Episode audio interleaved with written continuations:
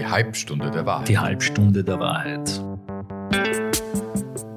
Warum haben PolitikerInnen so wenig Ahnung von Medien? Warum wissen JournalistInnen bis heute nicht, wie Politik funktioniert? Diese Fragen diskutieren zwei, die es eigentlich wissen sollten. Der Medienmaniac Golly Marbo und der Politikfreak Ferry Terry. Golly Marbo war viele Jahre lang TV- und Filmproduzent und ist heute Vortragender, Journalist und Obmann des Vereins zur Förderung eines selbstbestimmten Umgangs mit Medien. Ferry Terry ist seit rund 30 Jahren als Politikberater tätig, war drei Jahre lang Bundesgeschäftsführer von NEOS und ist heute Managing Partner von 365 Sherpas. Ähm, Ferry. Gold. Dies, dieser Ta- Servus. Schön, dich zu sehen. Ja, ich freue mich auch. Geht seiner Mutter gut? Ausgezeichnet, wie immer. Ich habe ja gerne schöne Grüße ausgerichtet. Das freut mich. Ich schätze sie tatsächlich sehr, wie sie, glaube ich, weiß. Abgesehen davon, ähm, hast du gelesen, HC Strache möchte wieder zurück in die Politik. Für uns Medienmenschen natürlich super. Da kann die Krone Bund wieder ein Titelfoto Die machen. Politik freut sich auch vermutlich. Ja, aber es gibt ja eine Strache in der Politik. Eine fraktionslose Abgeordnete im Nationalrat. Die hätten wir fast schon vergessen. Ja, wir haben sie ein bisschen aus den Augen verloren, was ja tragisch ist und was ja etlichen fraktionslosen Abgeordneten leider passiert. Ist es überhaupt sinnvoll, fraktionslos in einem österreichischen Nationalrat zu sitzen? Naja, sinnvoll nicht sehr. Es ist Gott sei Dank Teil unserer Demokratie, weil es gibt ja ein freies Mandat und jede Mandatarin, jeder Mandatar darf frei entscheiden, welchem Club man sich anschließt. Also viele glauben ja, wenn man eine Liste bei der Wahl wählt, dass dann diese Abgeordneten die Abgeordneten der Partei sind. Aber in Wirklichkeit wählt man ja Abgeordnete von dieser Liste. Die können sich frei entscheiden, welcher Fraktion sie sich anschließen. Üblicherweise schließen sie sich dann der Fraktion an, die mit der Partei verbunden ist, bei der sie kandidiert haben.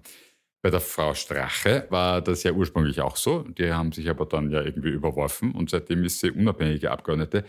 Das ist vielleicht fürs Ego gar nicht schlecht, weil du völlig frei entscheiden kannst, wie du abstimmst. Das Problem ist nur, dass du völlig abgeschnitten bist von allen Informationen, alleine bist, also dich auch mit niemandem abstimmen kannst. In Wirklichkeit dich mit jedem Thema beschäftigen musst, das du da auf den Tisch kriegst. Du hast jetzt also nicht eine Kollegin oder einen Kollegen, der sich mit dem Thema besonders gut auskennt und verzichtest halt auch auf viele Ressourcen. Also eigentlich äh, ein schwieriges Leben. Ja, ab und zu erlebt man sie dann als Rednerin auf ORF3, falls man die Parlamentsdebattenübertragungen anschaut, was ich übrigens ganz gern mache.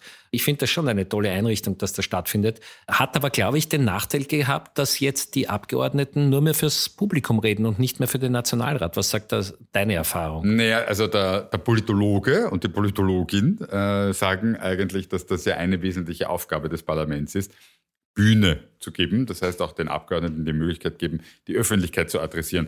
Und deswegen ist gut, dass ORF 3 solche Dinge wie Nationalratssitzungen überträgt oder Parteitage zum Beispiel ja auch immer mehr.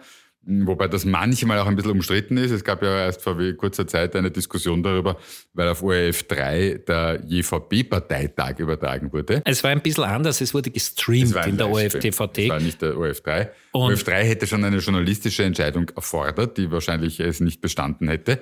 Ein Stream ging irgendwie durch. Woran liegt das? Warum kann, ist ein Stream nicht eine journalistische Entscheidung? Nein, es ist natürlich selbstverständlich von der Seite des ORF als journalistische Entscheidung transportiert worden. Die rechtliche Grundlage ist schnell beschrieben. Du darfst etwas streamen in der DVD, was seinen journalistischen Erzählwert auch im Radio oder im Fernsehen hat. Das heißt, dieser JVB-Parteitag dürfte deshalb in voller Länge gestreamt werden, weil seine Nachrichtenmeldung wert war, dass dort der Bundeskanzler gesprochen hat. Aber der ORF-Generaldirektor hat danach ja, glaube ich, dann, wenn ich das richtig im Kopf habe, die Regeln geändert und hat gesagt, es braucht eine Freigabe vom Chefredakteur oder von der Chefredaktion oder sowas. Ja, das ist wieder, ehrlich gesagt war das alles ziemlich heuchlerisch, wie das da gelaufen ist, weil die anderen Parteien wissen ganz genau, es wurden auch schon Parteitage der NEOS dort gestreamt, es wurden auch Parteitage und Veranstaltungen anderer Institutionen wie Gewerkschaften oder ähm, ähnlicher Einrichtungen im ORF-Stream genau mit der gleichen Argumentation wiedergegeben. Das war also kein Erstlingsfall und die Aufregung war recht künstlich. Und warum dann der Generaldirektor die eigenen Redakteurinnen, die das zugelassen haben, öffentlich diskreditiert, kann man auch nur im Zusammenhang mit der anstehenden Generaldirektionswahl verstehen. Aber bleiben wir noch beim Thema Parteitag. Ich weiß, dass du gerne stundenlang über die ORF-Generaldirektorenwahl äh, sprechen möchtest. Ich würde gerne aber dieses Thema Parteitage nochmal uns näher anschauen, weil das finde ich ja schon interessant. Äh, Parteitage sind ja einerseits sowas wie ein Hochamt der Demokratie, äh, vor allem der Parteiendemokratie. Es gibt ja keine, kein wichtigeres Gremium als ein Parteitag. Man muss ja dazu sagen, Parteitag klingt ja nach einem Tag, also nach einer Kalendereinheit und klingt nach einer Veranstaltung, aber eigentlich ist Parteitag auch ein Gremium, sprich die eine Summe von Menschen, nämlich die Parteitagsdelegierten, die miteinander etwas entscheiden. Die heißen zusammen auch Parteitag, so wie im Übrigen der Bundestag, der auch ähm, eigentlich kein Tag ist, sondern ein Gremium. Also eigentlich ein ganz wichtiges Gremium, der Parteitag, das höchste Gremium einer jeder Partei. Deswegen wird auch dort der Vorstand gewählt und die Parteivorsitzende oder der Parteivorsitzende.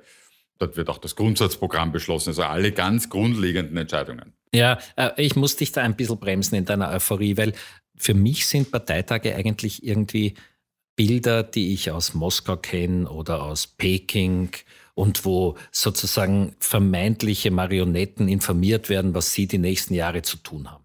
Nicht, aber das liegt daran wiederum vielleicht an den Medien, wobei ich weiß, ob das in China dann das große Ziel ist, vermutlich.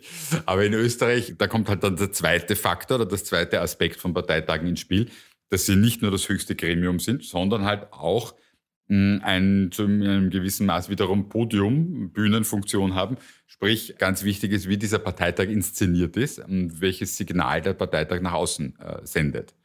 Und da haben wir wieder die Balance in der Politik, quasi einerseits inhaltliche Entscheidungen, inhaltliche Auseinandersetzung, andererseits die Kommunikation, der Außenauftritt.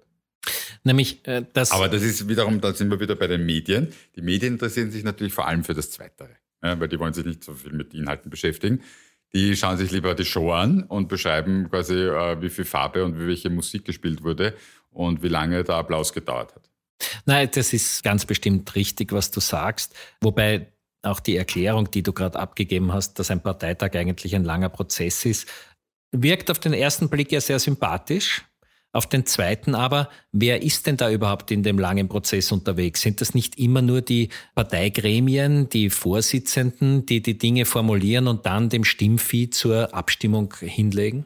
Nee, das hängt, glaube ich, ein bisschen von der Parteikultur ab. Da gibt es halt Parteien, die Parteitage wirklich als reine Show anlegen.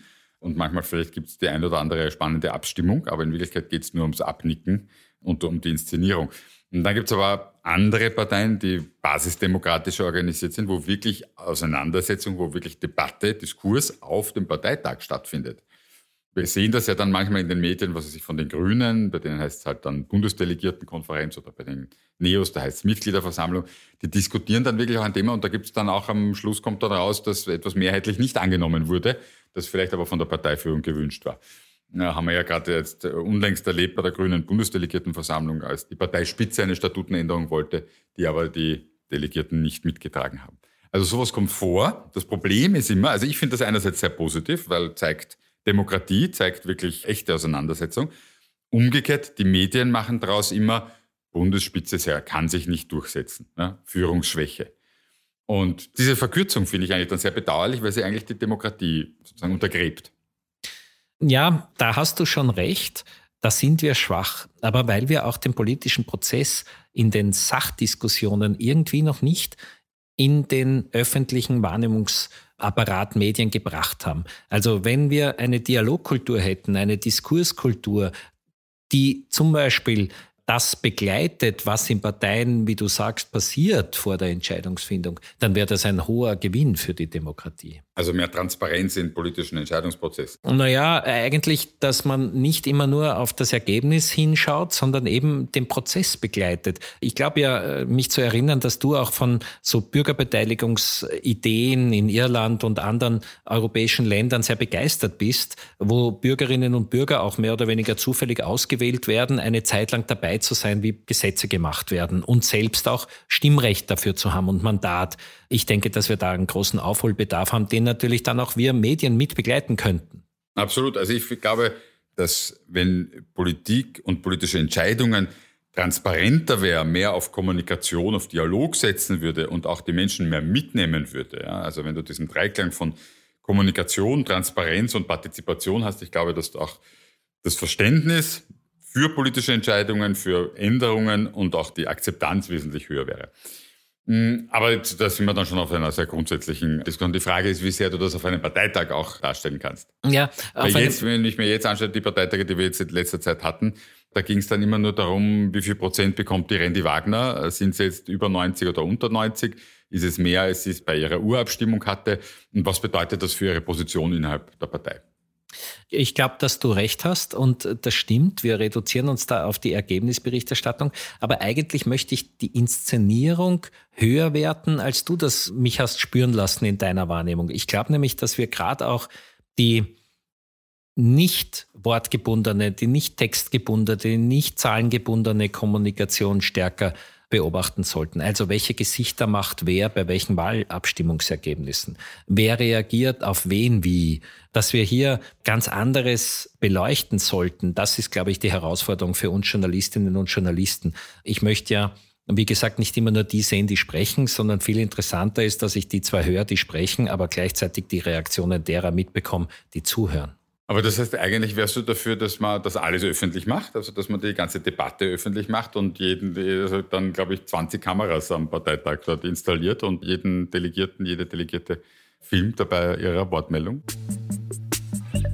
Eine Gemeinsamkeit von Politik und Medienalltag sind regelmäßige Briefings zu aktuellen Themen. Darum gibt es auch in diesem Podcast ein Briefing, immer zu einem Thema, das Politik und Medien verbindet. Ein Parteitag ist das höchste Organ einer Partei, das in den Statuten festgelegt ist. Im Rahmen dieses Parteitags werden das Grundsatzprogramm und andere grundlegende Beschlüsse gefasst. Bei den Grünen nennt sich dieses Organ Bundesdelegiertenversammlung, bei NEOS Mitgliederversammlung. Bei NEOS sind auch alle Mitglieder stimmberechtigt, während bei den anderen im Parlament vertretenen Parteien Delegierte entsandt werden. Eine wichtige Aufgabe des Parteitags ist die Wahl der höchsten ausführenden Gremien wie Präsidium oder Bundesvorstand und natürlich der Bundesparteiobleute oder Vorsitzenden. In der jüngeren Vergangenheit kam es auf Parteitagen in Österreich immer wieder zu aufsehenerregenden Ereignissen. Die vergleichsweise mageren 75 Prozent für Pamela Rendi-Wagner beim letzten SPÖ-Bundesparteitag lieferten Stoff für Medien für mehrere Wochen. Auf dem Parteitag der Grünen im Jahr 2017 wurde das ehemalige grüne Urgestein Peter Pilz zugunsten des Jungpolitikers Julian Schmidt auf einen der hinteren Listenplätze gewählt. Damit waren seine Aussichten auf ein Nationalratsmandat stark gesunken. Daraufhin gründete Pilz die politische Bewegung Liste Pilz. Diese schaffte bei den Nationalratswahlen 2017 mit 4,4 Prozent auf Anhieb den Einzug ins Parlament. Die Grünen wiederum flogen mit 3,8 Prozent aus dem Nationalrat. Die Basis für diese Ereignisse wurden am Parteitag gelegt.